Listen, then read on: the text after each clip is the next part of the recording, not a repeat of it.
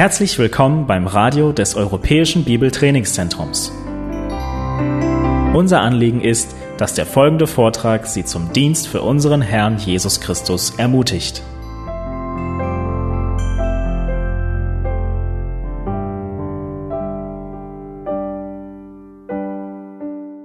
Und die Zeit in Kanada war sehr segensreich äh, und auch erfolgreich. Wir haben David Vogt als Ältester einsetzen dürfen für die Gemeindegründung in Kelowna, British Columbia. Und äh, es war mir eine Freude, alte Freunde da wiederzusehen und äh, Zeit mit ihnen im Wort zu verbringen. Gerald war auch mit eine Woche lang und wir hatten eine sehr gute Zeit mit den äh, mit der kleinen entstehenden Gemeinde dort. Und die alle haben gesagt, wir sollen ganz liebe Grüße ausrichten, vor allem aus Familie Ackermann, für die Verwandten äh, hier und auch für andere in der Gemeinde, die sie kennen, sollte ich auch Grüße weitergeben. Und das gemacht, dürfen wir jetzt 1. Korinther 14 aufschlagen. Und ich freue mich sehr, unsere Betrachtung äh, dieses Abschnittes über Geistesgaben fortzusetzen heute.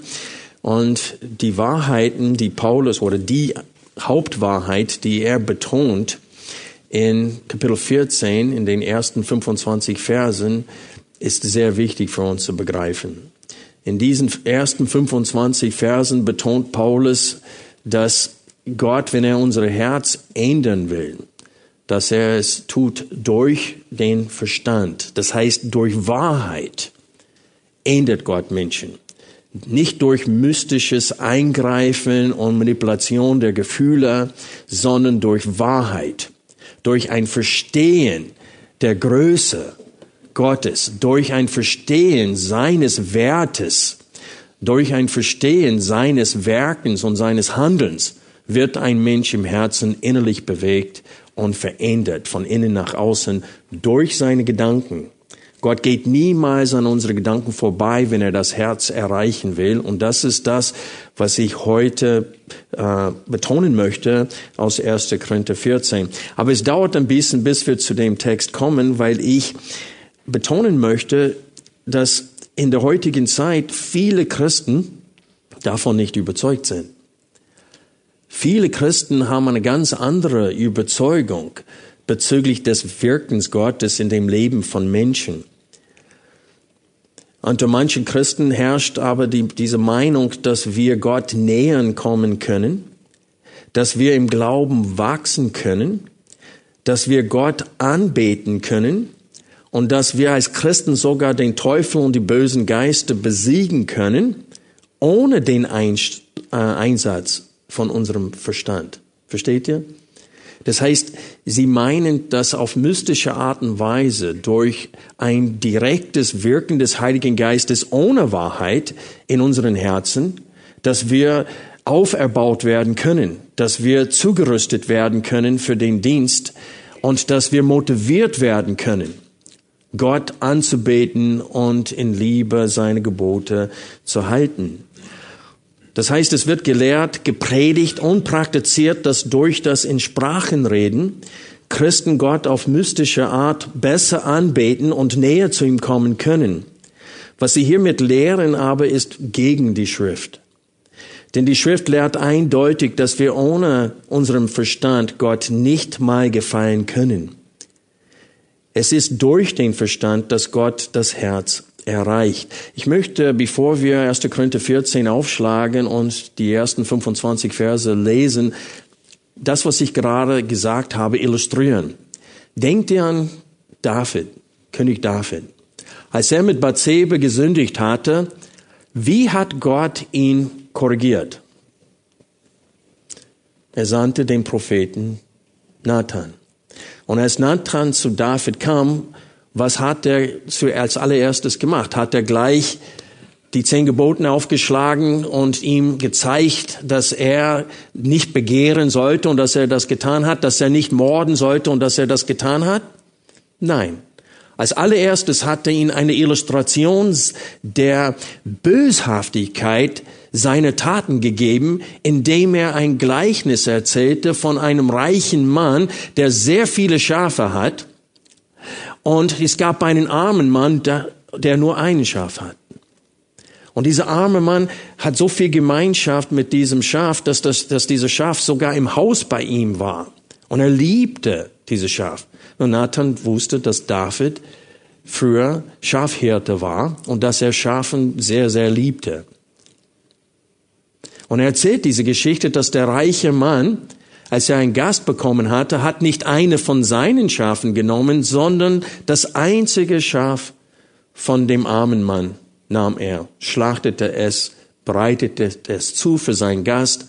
Und als David das hörte, was war seine Reaktion?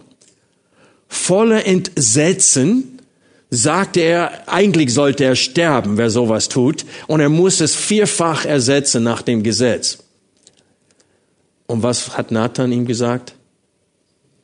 Du bist der Mann. Und Davids Herz wurde durchbohrt.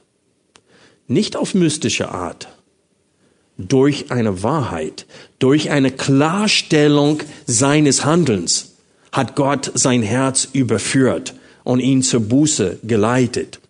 Und deswegen ist es wichtig für uns zu verstehen, dass wenn Gott das Herz ändern will, immer durch den Verstand. Er überführt uns, indem er uns zeigt, was heißt es, zu überführt zu sein? Das heißt, dass wir Gottes Perspektive gewinnen von unserer Schuld. Dass wir unsere Schuld genauso sehen, wie Gott sie sieht. Und deswegen hat Gott uns auch aufgefordert in seinem Wort, ihn zu lieben mit dem ganzen Herzen, mit der ganzen Kraft, mit der ganzen Seele und was? Mit dem ganzen Verstand. Wie liebt man Gott mit seinem Verstand? Das werden wir heute in der Predigt sehen.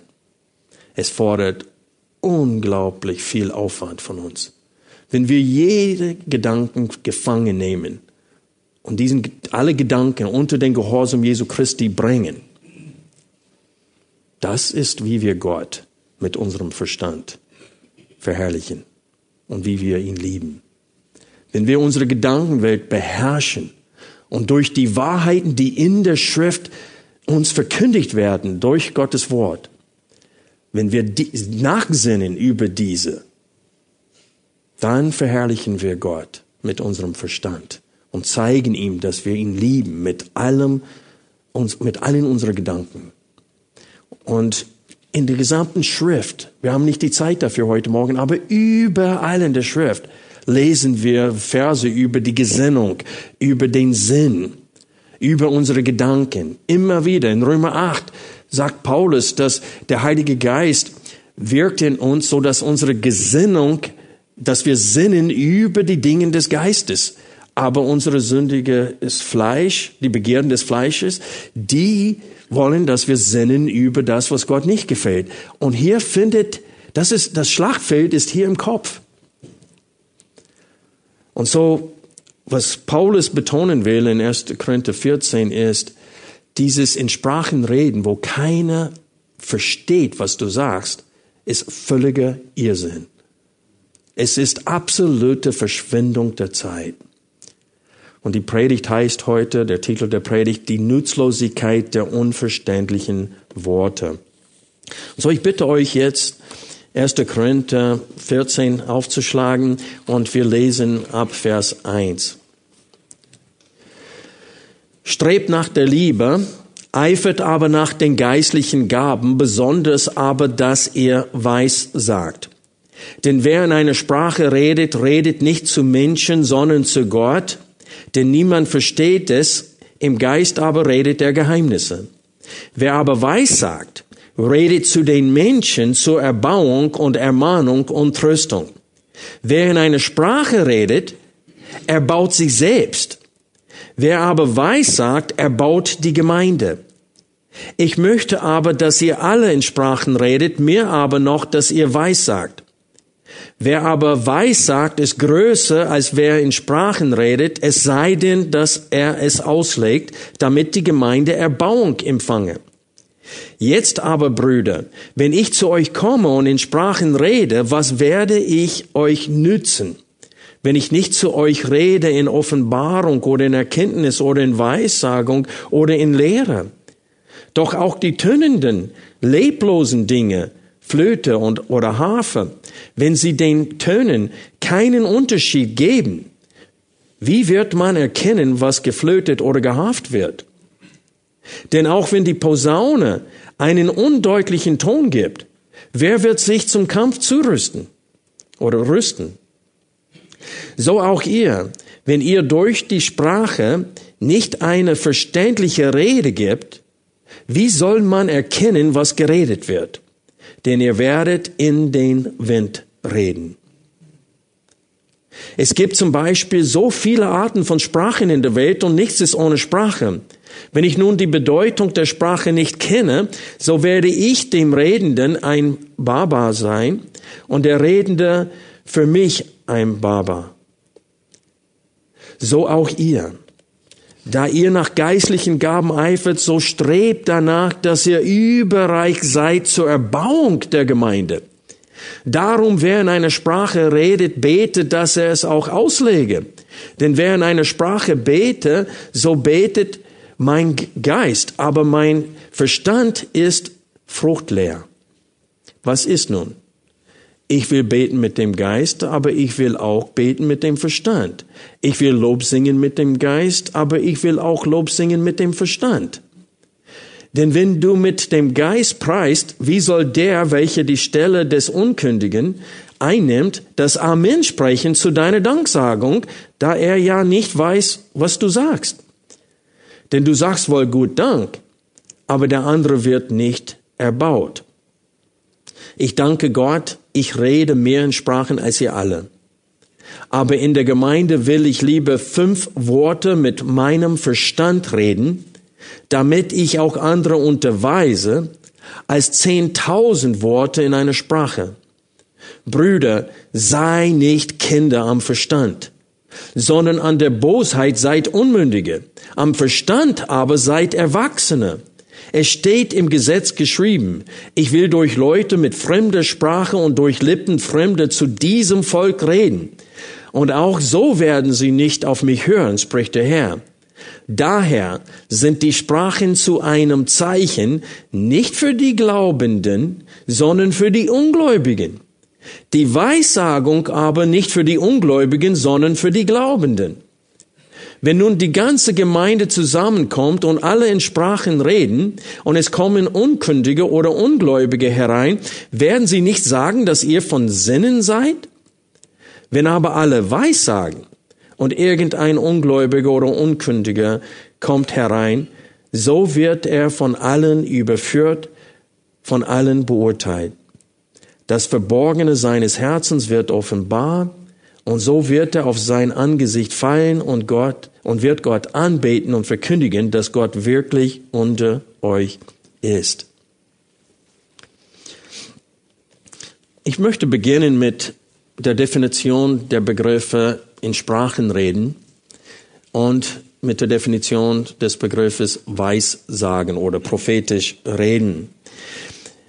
Wenn wir Apostelgeschichte Kapitel 2 lesen, die ersten 13 Verse, wird es sehr deutlich, ist absolut eindeutig, dass als, die, als der Heilige Geist ausgegossen wurde zum Pfingsten, dass sie in echten Sprachen geredet haben. Das war kein ekstatisches, auf Englisch sagen wir ecstatic utterances, das war kein äh, einfach Aussprache von Sibbeln, die, die es gar nicht gibt.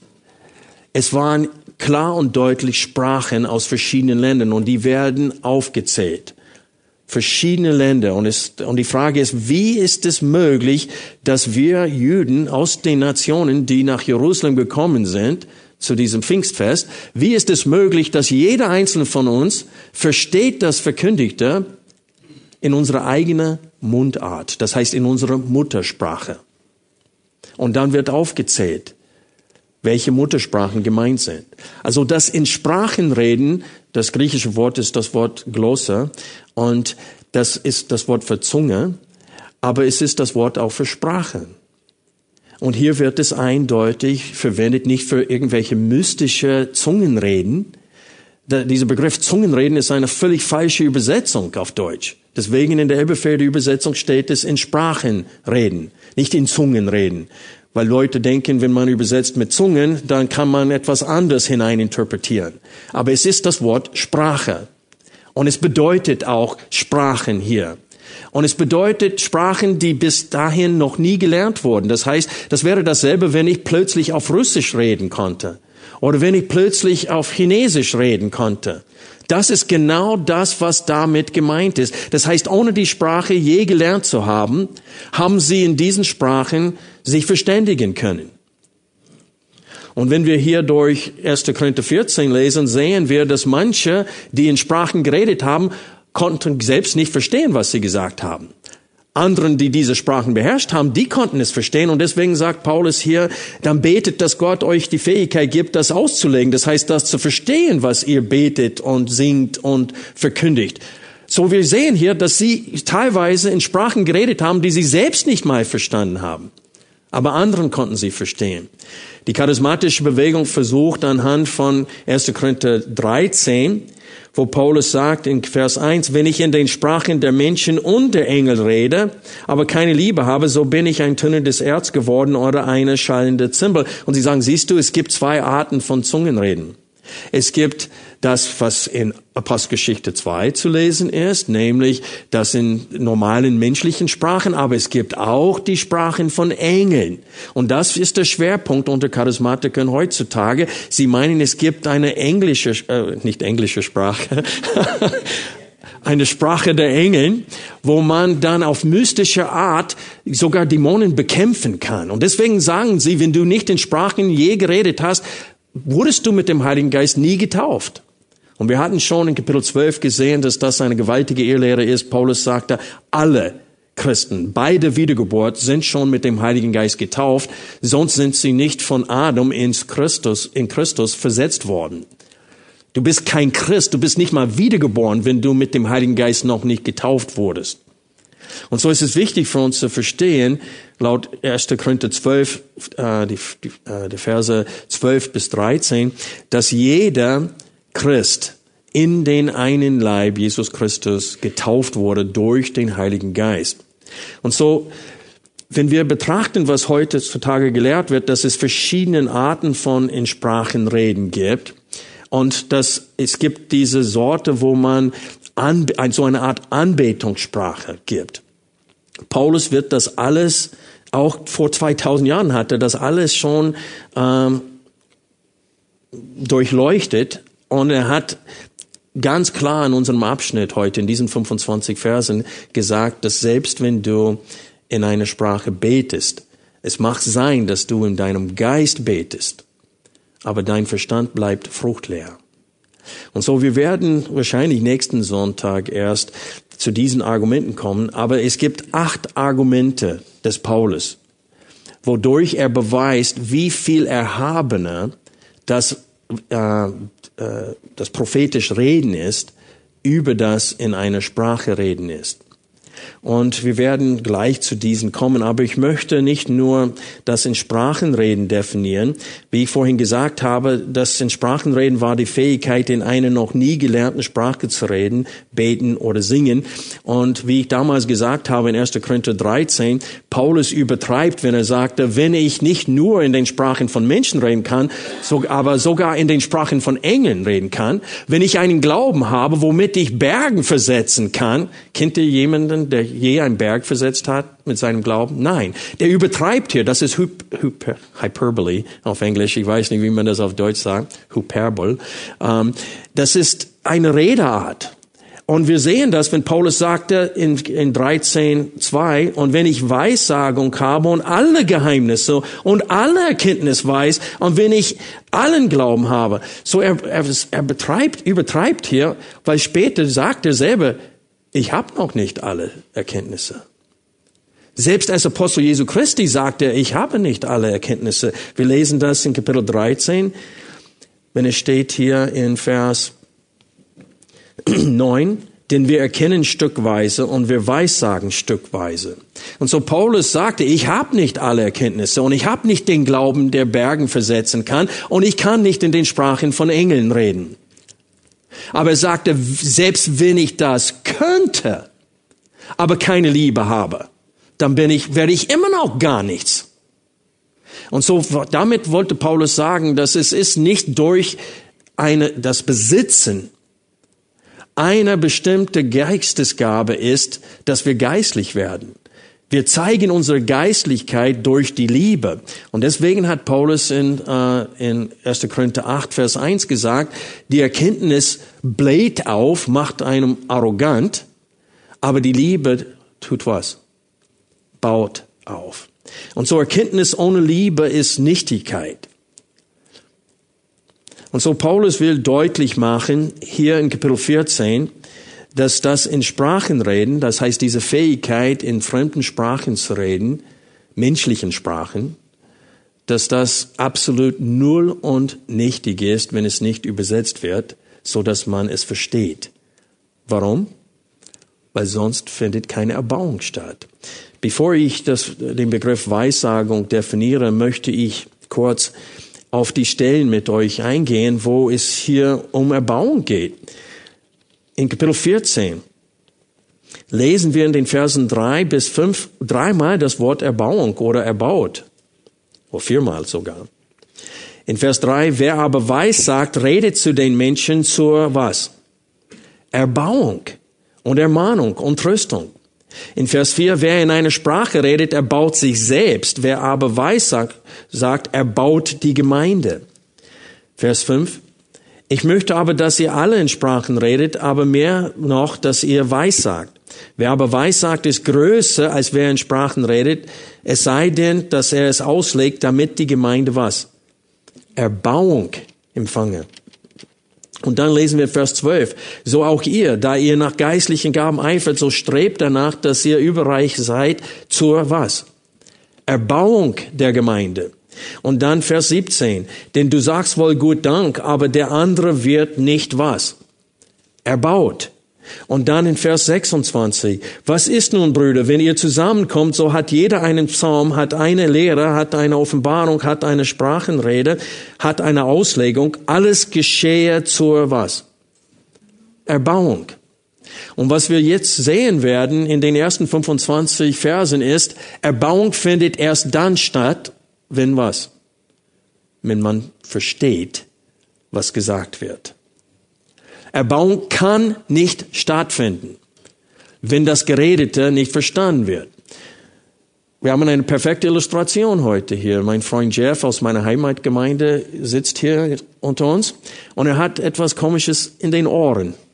Warum? Weil äh, Chris sitzt draußen und übersetzt die Predigt von Deutsch ins Englisch. Warum? Weil er wird keine Erbauung finden, wenn Chris das für ihn nicht tut. Der kann hier sitzen und schön grinsen die ganze Zeit, aber er versteht kein Wort. Vielleicht Bahnhof versteht er. Oder Danke oder Amen, ja, das versteht er auch. Aber der Punkt ist, ist, ohne Übersetzung findet keine Erbauung bei ihm heute statt. Der muss nur die Zeit ausharren, bis wir vorbei sind. Und es ist wichtig für uns zu verstehen, dass auch beim Singen der Lieder hat er auch keine Erbauung gehabt, es sei denn, er erkennt diese Melodie und singt das Lied für sich auf Englisch. Versteht ihr? Und so ist es, ist es eindeutig, was Paulus hier sagen will. Das ist kinderleicht zu verstehen. Aber das Problem ist, einzelne Verse werden genommen, wie Vers, Kapitel 14, Vers 5, wo es steht, ich will, dass ihr alle in Sprachen redet. Und sie sagen, siehst du, wir alle sollen in Sprachen reden. Und sie verdrehen diesen Vers, nehmen es völlig aus dem Zusammenhang und lehren etwas ganz im Gegenteil zu dem, was Paulus hier im Sinne hat. Und deswegen werden wir mehr Zeit dafür nehmen und wir werden wahrscheinlich drei Sonntagen brauchen für diesen Abschnitt, weil ich möchte auch Mitleid haben mit denen, die die Kinderstunde machen, da wo wir keine Klimaanlage haben. Und so wir gucken, wie weit wir kommen heute. Ich möchte ein bisschen Zeit jetzt dafür nehmen, und das, diesen Begriff Weissagung definieren. Es ist im Griechischen das Wort Prophetuo und man erkennt das Wort Prophet in, in diesem griechischen Wort. Und das ist, deswegen übersetzen manche das prophetisch reden. Weissagung aber, wenn wir diesen Begriff hören, die meisten denken an was? Wahrsagen, genau. Man denkt dann, einer, dass man die Zukunft erleuchtet, dass man sagt, ja, im, im, im nächsten Jahr oder in fünf Jahren das und dies und jenes wird dir passieren. Genau wie, aber das, das Wort kann auch das bedeuten. Wisst ihr, wo Paulus nach Jerusalem gehen wollten und dieser Prophet, glaube ich, hieß, heißt, oder hieß er Agabus, der sagt ihn, du wirst gebunden. Der hat sein Gurt genommen, hat ihn gebunden damit und sagte, wenn du nach Jerusalem kommst, du wirst gefangen genommen. Und es ist auch passiert. Und so die Charismatiker wollen dieses Wort nur in diesem Sinne sehen. Die wollen sehen, zum Beispiel, wenn in seinem Argument, in seiner Beweisführung in Kapitel 14, wir werden später detailliert auf diese falsche Interpretation eingehen, aber ab Vers 23, äh, die verstehen die Verse 23 bis 25 so, dass wenn ein Ungläubiger in der Versammlung ist und der Pastor steht vorne und zeigt auf ihn mit seinem Finger und zählt auf alle Sünden, die er begangen hat, so wie Jesus bei der Frau der Samariterin und sagt zu ihr, ja, die Tatsache ist, dass du fünf Männer gehabt hast und den Mann, den du jetzt hast, ist nicht dein Mann. Und dann sagen sie, dann wird er erst überführt und Buße tun, wenn er sieht, dass es Propheten in der Gemeinde gibt. Das heißt, durch dieses Zeichen, durch dieses Wunder, dass ein Mensch in seinem Herzen sehen kann. Das ist aber nicht, was Paulus meint hier mit dem Begriff Weissagung. Die Propheten im Alten Testament haben hauptsächlich keine zukünftigen Ereignisse verkündigt. Hauptsächlich haben sie das Volk zur Buße gerufen. Wenn du die, du, ich, ich fordere euch heraus, geht zum Alten Testament und liest alle Propheten durch. Fang in Jesaja an und liest einfach durch. Und ihr werdet sehen, sie rufen sich das Volk ständig zurück zum Gesetz Mose zu den zehn Geboten. Ich, ich euch ein Beispiel davon. Schlag bitte Zachariah, Kapitel 7 auf. Das ist das vorletzte Buch im Alten Testament.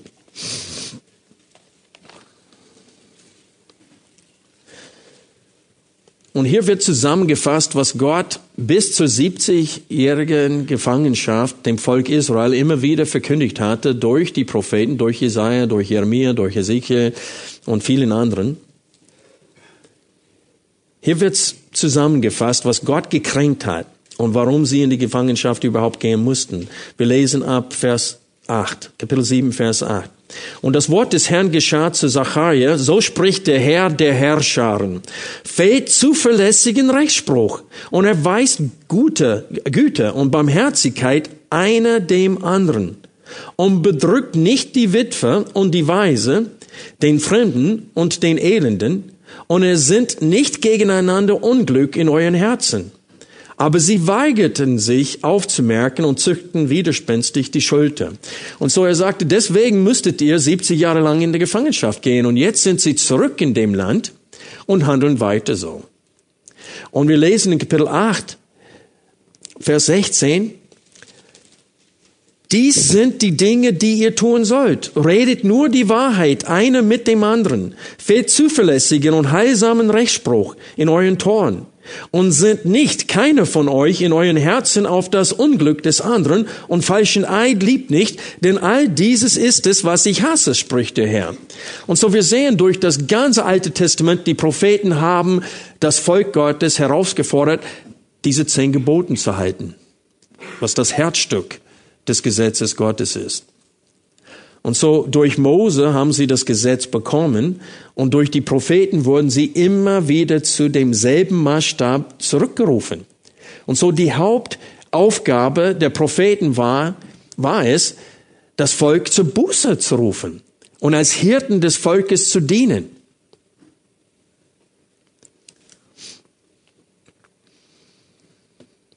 Wenn wir betrachten ihre Botschaften, sehen wir das deutlich. Und wenn sie etwas zukünftig verkündigt hatten, was war es?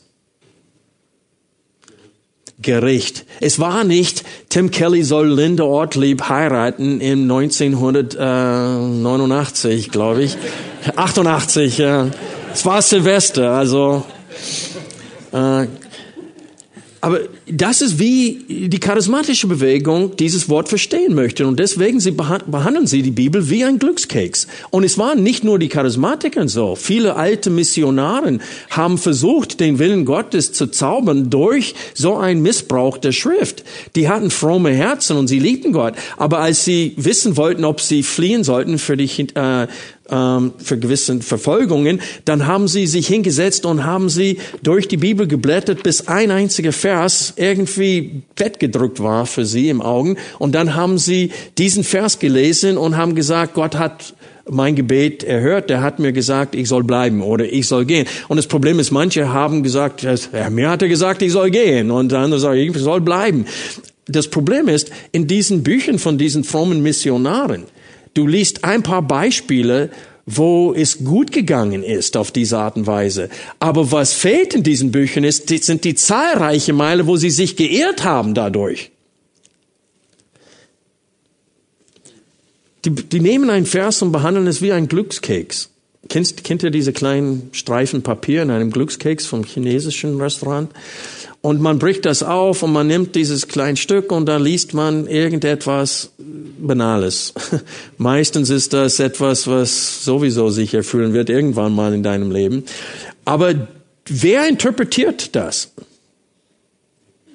Du. Du bist der Ausleger, Interpretierer. Du entscheidest, ob das sich erfüllt hat in deinem Leben oder nicht. Vielleicht am nächsten Tag. Es steht, du wirst ein, ein fremder Mensch äh, demnächst begegnen. Und dann am nächsten Tag begegnest du jemanden, der, der dir fremd ist. Und du sagst, oh, siehst du, es, es, es hat stattgefunden. Und, und so gehen die Charismatiker mit dem Wort Gottes um. Das Problem aber ist, so oft sagen sie, Gott hat mir gesagt. Ich soll dies oder jenes tun und sie meinen durch irgendwelche einzelnen Vers beim Bibellesen. Ein paar Monate später machen sie das nicht mehr und du sagst, ja, ich dachte, Gott hat dir das gesagt. Ja, äh, jetzt hat er mir gesagt, ich soll das doch nicht machen. Und sie stellen Gott da, als ob er ein Lügner ist, als ob er heute das sagt, morgen das sagt. Also Benny Hinn hat gesagt, Gott hat ihm gesagt, dass er so ein riesiges Gebäude für den Herrn bauen soll, hat Millionen gesammelt dafür. Und dann, was hat er gemacht? Ja, Gott hat mir gesagt, ich soll es doch nicht bauen. Ja, was ist mit den ganzen Millionen? Der, der Punkt ist, ist, dass du, ich betrachte in dem Leben von vielen Charismatikern, dass sie, die sind nicht bodenständig. Die sind hin und her gerissen von allem. Heute denken sie so, morgen denken sie so. Warum? Weil sie die Schrift nicht kennen. Rede mit einem und frag von den 66 Büchern der Bibel, wie viele kennst du sehr gut? Und die werden gestehen müssen, keins. Und ihr Leben ist einfach ein reines Durcheinander.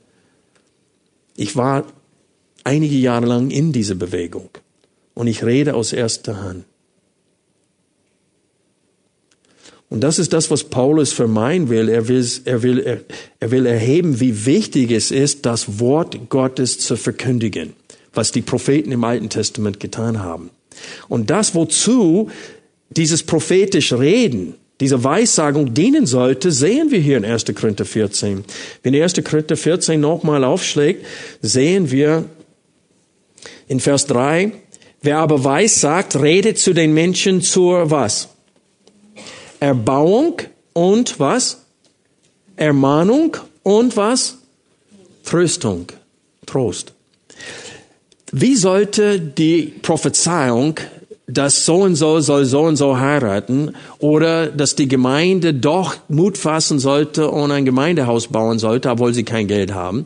Äh, wie sollte solche Prophezeiungen zur Erbauung, zur Ermahnung, zur Tröstung dienen? Die dienen nicht dazu. Wenn das Wort gepredigt wird, es dient zur Erbauung, zur Ermunterung. Und das ist das, was Paulus meint hier. In Vers 6 lesen wir, jetzt aber Brüder, wenn ich zu euch komme und in Sprachen rede, was werde ich euch, was? Nützen. Was bringt es euch? Wenn ich komme zu euch und rede in einer fremden Sprache, die ihr nicht versteht, was nützt es euch? Wenn ich nicht zu euch rede in Offenbarung oder in Erkenntnis oder in Weissagung oder in Lehre.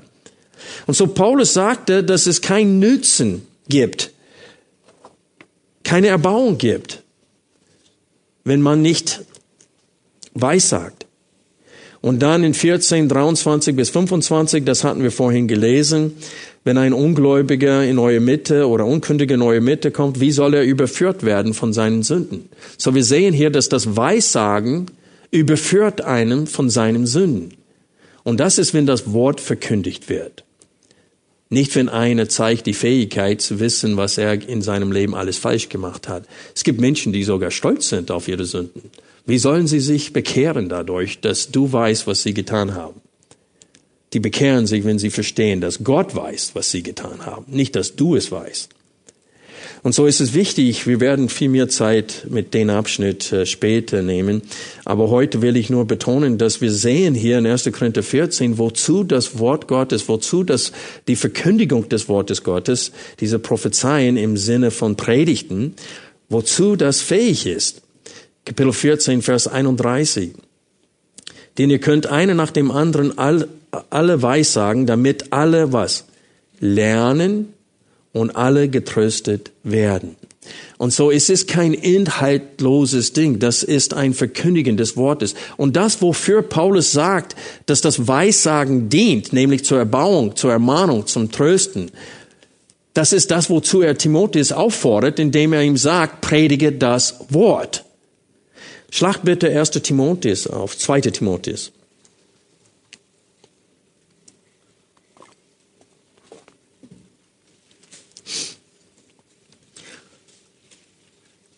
Falls ihr meinen Gedankengang vergessen habt oder verloren habt, was ich versuche jetzt zu tun, ist, das, ist dieser Begriff Weissagung zu definieren, wie Paulus diesen Begriff in 1. Korinther 14 verwendet. Und er verwendet es im Sinne von Predigtdienst, nicht im Sinne von zukünftige Ereignisse äh, bekannt geben.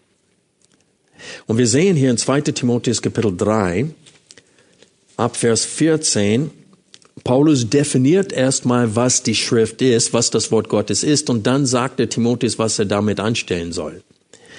Du aber bleib in dem, was du gelernt hast und wovon du überzeugt bist, da du weißt, von wem du gelernt hast.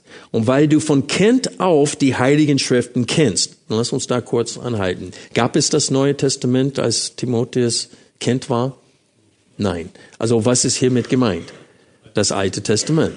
Und so es steht, du kennst das Alte Testament, eigentlich ist das Wort Säugling hier von, von, von deiner Kindschaft an. Und dann steht es hier, die Kraft haben, dich weise zu machen zur Rettung. So, das heißt, dass das Alte Testament besitzt die Kraft, einen Menschen weise zu machen zur Rettung. Das heißt, es führt einen zum Gottesfurcht, so dass man Buße tut. Durch den Glauben, der in Christus Jesus ist. Das heißt, das Alte Testament verkündigt Jesus Christus und die Gnade, die durch ihn zu erfahren ist.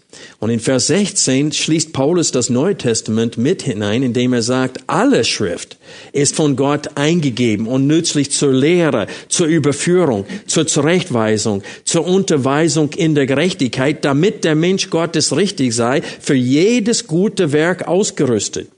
Ich bezeuge eindringlich vor Gott und Christus Jesus, der Lebende und Tote richten wird, und bei seiner Erscheinung und seinem Reich predige das Wort, stehe bereit zu gelegener und ungelegener Zeit.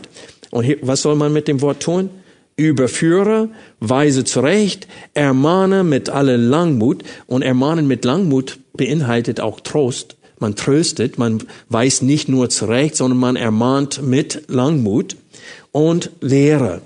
Und so wir sehen hier, dass in den Briefen der Apostel, sie fordern Predigen auf, 1. Timotheus, 2. Timotheus, Titus, das Wort, das geschriebene Wort zu verkündigen. Natürlich in dem historischen Zusammenhang und im Sinne des Wortes Gottes. Ich habe vorhin gesagt, wie manche mit der Schrift umgehen und ich will das kurz illustrieren. Ich war ähm, auf einer Missionsreise vor vielen Jahren und ein alter Mann, der sicherlich fromm war und sicherlich den Herrn liebte, der hat uns erzählt, wie Gott ihm dahin, äh, ihm klar gemacht hatte, dass er nach Marokko als Missionar gehen sollte. Und der hat gesagt, Gott, ich sitze mich hin und ich lese die Schrift, bis du mir sagst, ja oder nein, soll ich nach Marokko gehen oder nicht. Und dann sagt er, ich habe meine Bibel aufgemacht und gleich hier gedrückt im Leder, Umhüllung stand Genuine Moroccan Leather. Das heißt echtes Leder aus Marokko. Ach, danke Herr, du hast mir gesagt durch dein Wort, dass ich nach Marokko gehen sollte. Das ist nicht mal die Schrift, das ist diese Lederumhüllung. Aber das ist, was ich meine. Und Paulus, wenn er sagt, Weissagung ist viel erhabener als in Sprachen reden, er meint klar und deutlich eine Verkündigung der Schrift. Außer, äh, außerdem wissen wir das, weil was haben die Aposteln verkündigt in fremden Sprachen? Laut Apostelgeschichte 2 die Machttaten Gottes. Das heißt, sie haben die Schrift verkündigt. So, selbst als die Apostel in Sprachen geredet hatten, sie, haben sie die Schrift verkündigt. Und deswegen sagt Paulus, Sprachenreden ist völlig in Ordnung. Solange zwei, höchstens drei es tun und solange es übersetzt wird, damit Erbauung stattfindet. Aber selbst das in Sprachenreden war keine wilde Lehre. Es war die Schrift, wurde verkündigt. Nur die Leute konnten es nicht verstehen. Es sei denn, es übersetzt wird. Und so, ich hoffe, dass ihr versteht, wenn Paulus, hier in 1. Korinther 14 von Weissagung spricht, er meinte dieses prophetisch Reden, nämlich dieses Rufen zur Buße, dieses Ermahnen, dieses Zurüsten, dieses, die Verkündigung der Schrift. Und das ist genau das, was die Propheten im Alten Testament gemacht haben. Ich will nicht bestreiten, dass dieser Begriff auch bedeuten kann, dass zukünftige Ereignisse gepredigt werden. Aber selbst da, was lesen wir im Johannesevangelium bezüglich de, der Rolle und des Wirkens des Heiligen Geistes bei den Aposteln? Jesus sagte, wenn ich weggehe, dann wird der Heilige Geist zu euch kommen und er wird zwei Dinge tun. Drei eigentlich. Er wird euch an alles erinnern, was ich euch gelehrt habe in diesen drei Jahren, damit ihr nichts vergisst. Und was haben wir da? Wir haben die Briefe der Apostel, wo sie die Lehre Jesu Christi uns weitergegeben haben. Wir haben die vier Evangelien, wo Jesus direkt selbst zum Wort kommt. Und dann steht es, und auch das Zukünftige wird der Heilige Geist euch. Und wenn er sagt euch, wer ist damit gemeint? Sind wir damit gemeint? Nein, die Aposteln sind damit gemeint. Ich, er wird auch euch, die Aposteln, alles verkündigen, was zukünftig noch geschehen soll. Und haben wir das im Neuen Testament? Was ist die Offenbarung? Es ist eine vollkommene Offenbarung und eine vollendete. Und wir lesen das auch im Hebräerbrief. Ich lese kurz vor aus Hebräer Übrigens, wer die Bibelstellen aus Johannes nachschlagen möchte später, das sind Kapitel 14, Vers 26 und Kapitel 16, Vers 13. Aber wenn wir Hebräer 1, die ersten zwei Verse lesen, ich lese vor, Nachdem Gott vielfältig und auf vielerlei Weise ehemals zu den Vätern geredet hat in den Propheten, hat er am Ende dieser Zeit zu uns geredet im Sohn den er zum Erben alle Dinge eingesetzt hat, durch den er auch die Welten gemacht hat. Und wenn man durch den Hebräerbrief durchgeht, es geht um, wie hört ihr? Er sagte, ihr seid, ihr seid träge im Hören geworden.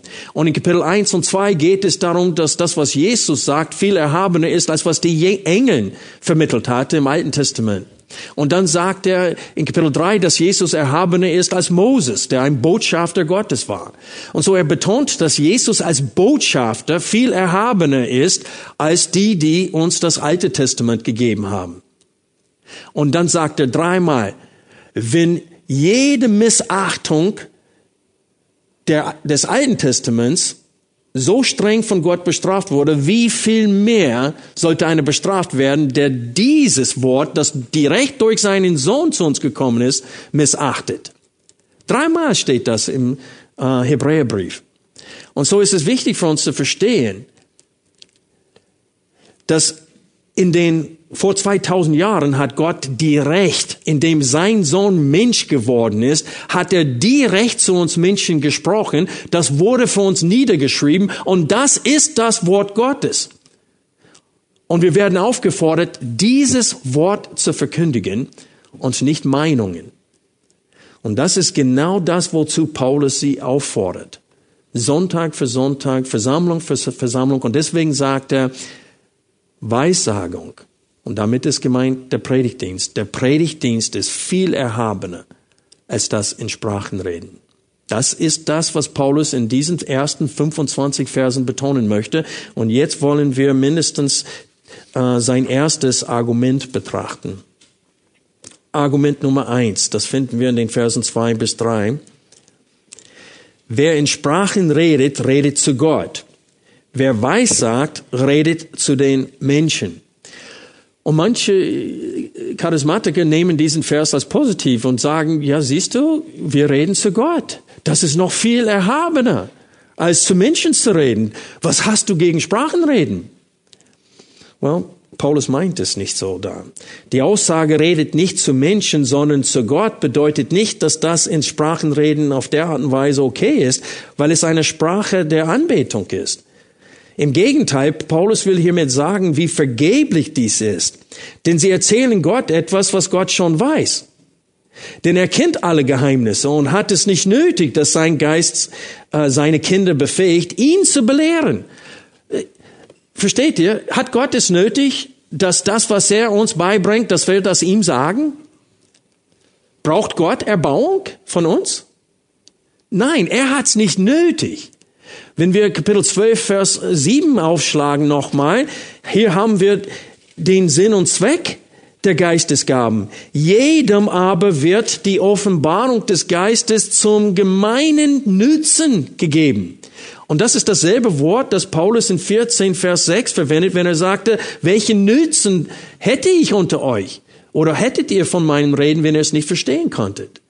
Und so Paulus schreibt, alles, was er hier in Kapitel 14 schreibt, ist zur Korrektur. Und er sagte, es macht sein, dass ihr in eurem Geist, auch wenn ihr es gar nicht versteht, dass ihr Gott Dingen sagt. Aber hat Gott es nötig? Wer aber zu in, in, in weiß sagt, der redet zu wem? Zu Menschen. Und die Geistesgaben wurden uns gegeben für Menschen, nicht für Gott. Gott hat sie gar nicht nötig. Die sind nicht da, damit wir Gott besser anbeten können. Die sind da, damit Christen zugerüstet werden, um Gott zu folgen. Und so Paulus tadelt mit ihnen, wenn er sagt, es macht sein, dass ihr mit Gott redet, aber ihr redet nicht zu Menschen. Und das ist das Problem. Denn diese Geistesgaben wurden gegeben, damit ihr zu Menschen redet, nicht zu mir. Und wenn, wenn Gott hat es einfach nicht nötig, dass, dass seine Offenbarungen, seine Geheimnisse ihm verkündigt werden. Wir haben es nötig. Und der Grund, warum Paulus sagt, dass sie nicht zu Menschen, sondern zu Gott reden, ist, weil er betonen will, dass Gott der Einzige ist, der sie verstehen kann. Wenn ihr so redet, Gott ist der Einzige, der euch verstehen kann und er braucht es nicht. Die Menschen haben es nötig. Gott braucht die Erbauung nicht, die Gemeinde braucht die Erbauung. Und in 12.7 ist es genau ausgesagt, dass die Gnadengaben zum Nützen alle gegeben worden sind. Und Gott braucht die Erbauung nicht, sondern die Gemeinde.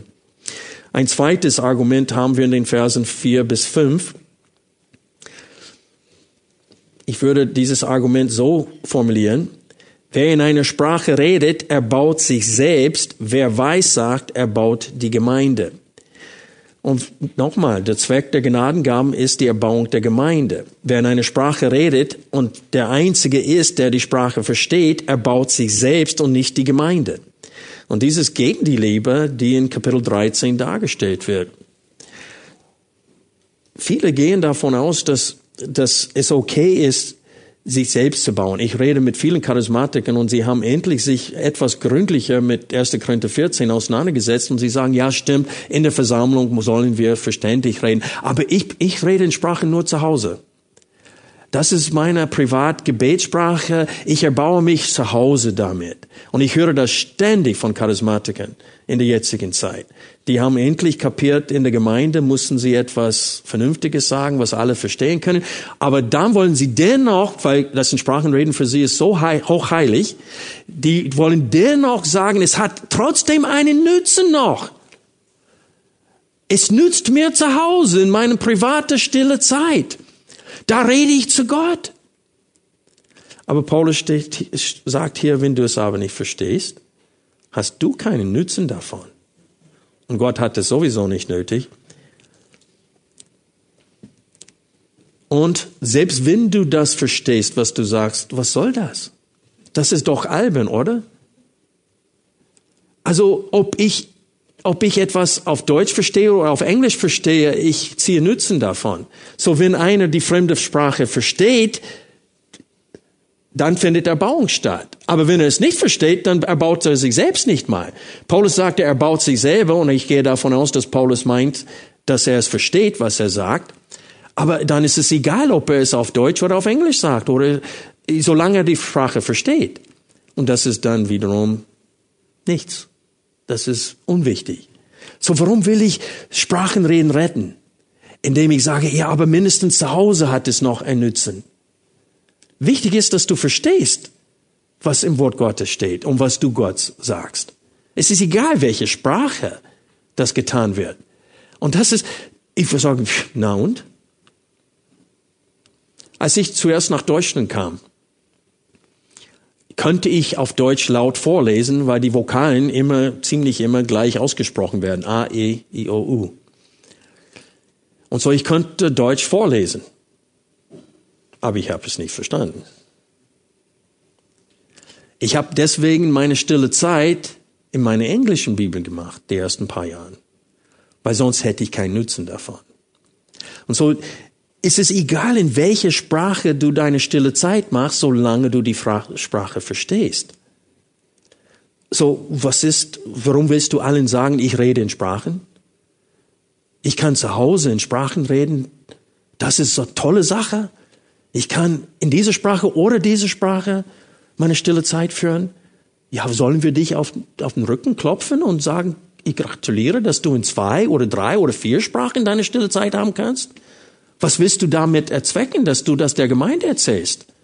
Willst du Lob und Anerkennung dafür, dass du mehrere Sprachen verstehst? Das ist absolute Irrsinn. Das ist genau das, was Paulus hier bekämpfen will. Wenn wir lesen in Kapitel 14, ab Vers 26, dass manchen geredet, dass sie gleichzeitig geredet hatten, dass keiner es verstanden hat. Und deswegen sagt Paulus, es darf nur einer am Reden sein. Und ab Vers 26 gibt er Regeln für die Ordnung der Gemeinde. Aber hier in den ersten 25 Versen bringt er acht Argumente, warum das, das Predigen des Wortes wichtiger und besser ist für die Gemeinde als das in Sprachen reden. In Vers 5 sagt Paulus in diesem Zusammenhang aus, dass er zwar nichts dagegen hätte, wenn sie alle in Sprachen reden konnten, aber es wäre ihm viel lieber, wenn sie alle einander aufbauen würden durch den prophetischen Dienst. Und Paulus hat bereits in Kapitel 12 gelehrt, dass keiner alle Gaben hat, weil Gott das nicht will. Und so, wenn wir Vers 5 nehmen würden und sagen, Gott will, dass alle in Sprachen reden, aber in Kapitel 12 steht, dass er will das nicht, dann haben wir einen ganz klaren Widerspruch hier. Und in Kapitel 12 ist es eindeutig, da wenn alle ein Auge wären, dann wer wäre, wo wäre der Leib? Wenn alle ein Ohr wären, Zunge, das heißt, wir hätten keinen Körper. Und Gott hat sich in seiner Souveränität entschieden, wer welche Geistesgabe bekommt. Und er hat sich dafür entschieden, dass keiner alle Geistesgaben hat. Und so, wenn wir Kapitel 14, Vers 5 nehmen und sagen, Gott will, dass doch alle in Sprachen reden, dann, dann verneinen wir das, was in Kapitel 12 steht. Paulus will hier schlicht und einfach sagen, Freunde, ich habe nichts dagegen, ich habe nichts gegen in Sprachen reden. Ich hätte nichts dagegen, wenn ihr alle in Sprachen reden könntet. Aber wenn wir uns wünschen sollten als Gemeinde, dass eine gewisse Geistesgabe reichlich unter uns vorhanden ist, dann sollen wir uns lieber wünschen, dass das, was zur Erbauung vorhanden ist, dient, vorhanden ist.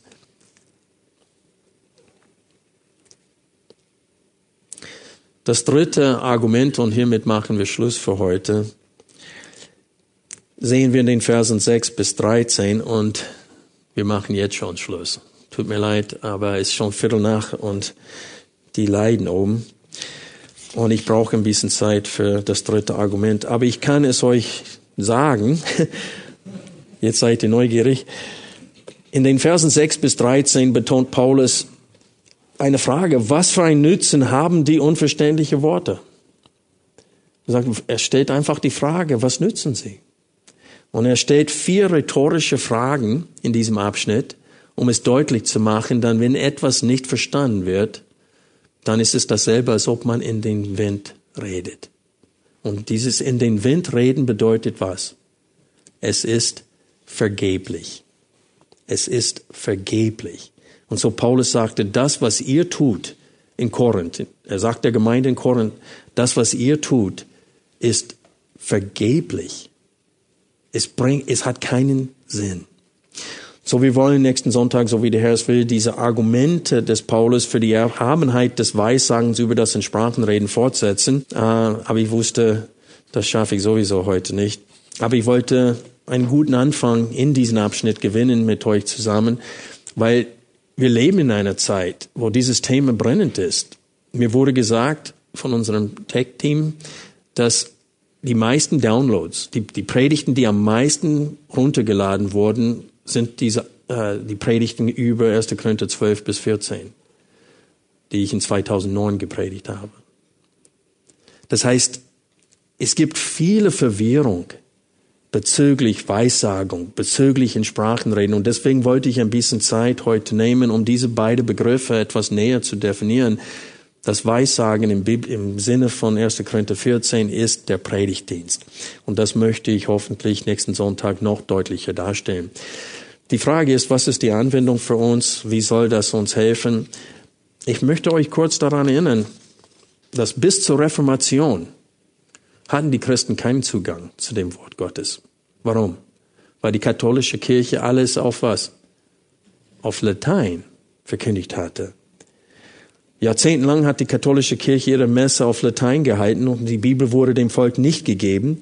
Und das Volk wurde aufgefordert, Gott durch Weihrauch, Bilder aus Buntglas, Gemälde und Architektur zu erleben. Aber ihr Verstand wurde umgangen. Und ich sage euch, ohne die Martin Luther Übersetzung der Bibel hätte die Reformation nicht stattgefunden. Punkt.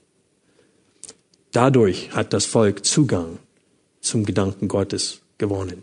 Und das ist genau das, was Paulus hier sagen will. Durch Weissagung haben Menschen Zugang zum Wort Gottes. Durch das Reden in einer fremden Sprache, die keiner versteht, das bringt gar nichts. Lass uns beten.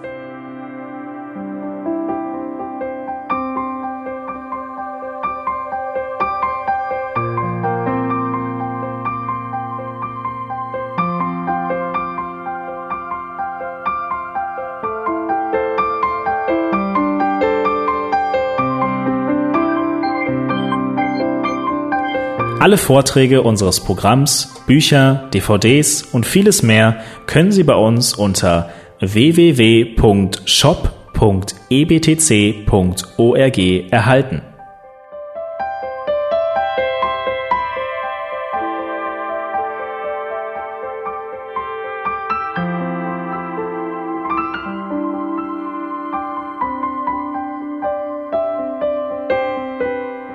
Radio Neue Hoffnung ist frei und ohne Werbung nur aufgrund Ihrer Spenden möglich. Wenn Sie weitere Informationen dazu finden möchten, wie Sie Radio Neue Hoffnung unterstützen können, besuchen Sie die Webseite www.rnh.de.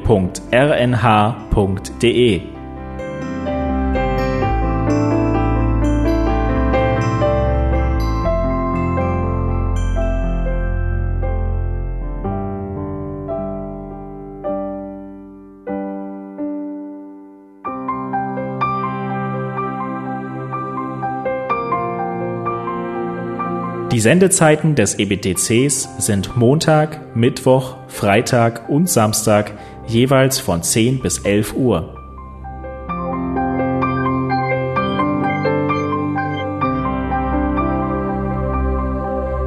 Sie finden uns im Internet unter www.ebtc.org. Eine E-Mail können Sie uns senden an radio.ebtc.org. Telefonisch erreichen Sie uns unter 0049 3060 988 610. Unsere Postanschrift lautet an der Schillingbrücke 4 in 10243 Berlin, Deutschland.